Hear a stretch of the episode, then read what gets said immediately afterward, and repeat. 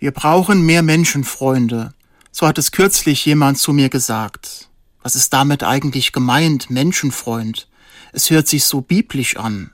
Jesus bezeichnet sich als Menschensohn und er macht die Jünger zu Menschenfischern. Aber das Wort Menschenfreund lesen wir dort nicht. Ein Freund, ein guter Freund, das ist bekanntlich das Schönste, das es gibt auf der Welt. Was aber ist ein Menschenfreund? Im Lexikon wird kurz gesagt, ein Menschenfreund ist jemand, der Menschen mag und gerne hat. Ganz ehrlich, ich mag nicht wirklich alle Menschen und manche können mich, wie man so sagt, auch mal gern haben. Aber trotzdem frage ich mich, bin ich ein Menschenfreund und will ich überhaupt ein Menschenfreund sein? Aufbrausende, egoistische, selbstverliebte Menschen können mir eigentlich gestohlen bleiben. Ebenso die Menschen, die einfach Meinungen übernehmen und verbreiten, ohne selbst ihr Hirn einzuschalten.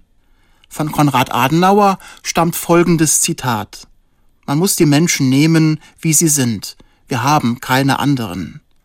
Ob ich vielleicht schon einmal einem Menschenfreund begegnet bin, einem Menschen, der mich nicht gleich in eine Schublade steckt oder mich nach eigenen Vorstellungen manipulieren möchte, jemanden, der mir vollkommen uneigennützig begegnet, Klingt ja fast zu schön, um wahr zu sein, und es heißt nicht umsonst, Menschenfreunde sind seltener als freundliche Menschen.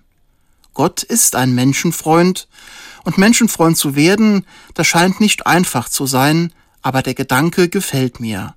Auch ich spüre, wir brauchen mehr Menschenfreunde.